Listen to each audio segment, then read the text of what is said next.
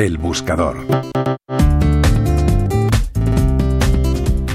El 14 de febrero de 2018, una persona llamada Nicholas Cruz mató a 17 estudiantes en un instituto de secundaria de Florida.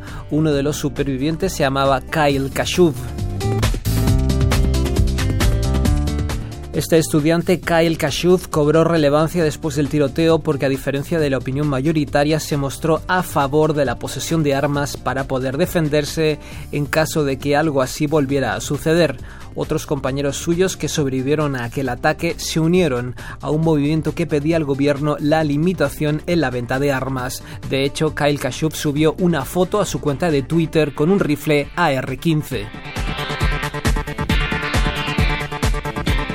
Ahora Kyle Kashuv había cumplimentado los trámites para ingresar a la Universidad de Harvard y había sido admitido, pero su admisión fue anulada cuando un grupo de estudiantes de aquella universidad hizo públicos unos mensajes de índole racista y antisemita que Kyle Kashuv había hecho en un chat privado, no en una red social pública, cuando tenía 16 años. Ahora tiene 18. Paradójicamente, Kyle Kashuv es judío. Al conocerse el contenido de aquellos comentarios, se disculpó en público mediante una carta al rector de la Universidad de Harvard. Además, mandó otra carta al jefe de diversidad de la misma universidad, es decir, se disculpó y se retractó por partida doble.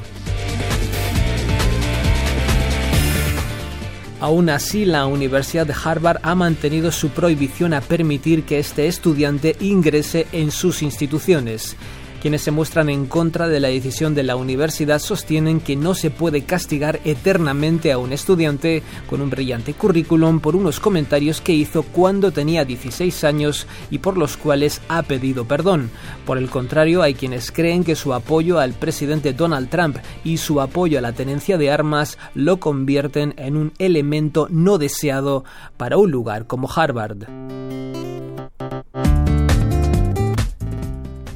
Por ejemplo, Michael Nietzel, quien fuera rector de la Universidad de Harvard, publicó un artículo donde apoyaba la decisión de la universidad de no admitir a este estudiante. Otras voces han dicho que precisamente una universidad como Harvard sería el lugar ideal para que una persona como Kyle Kashuv entendiera su error y saliera de allí con otra visión del mundo.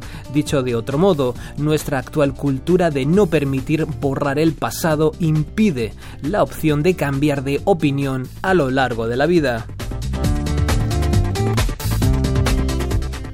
Juan Pablo Arenas, Radio 5 Todo Noticias.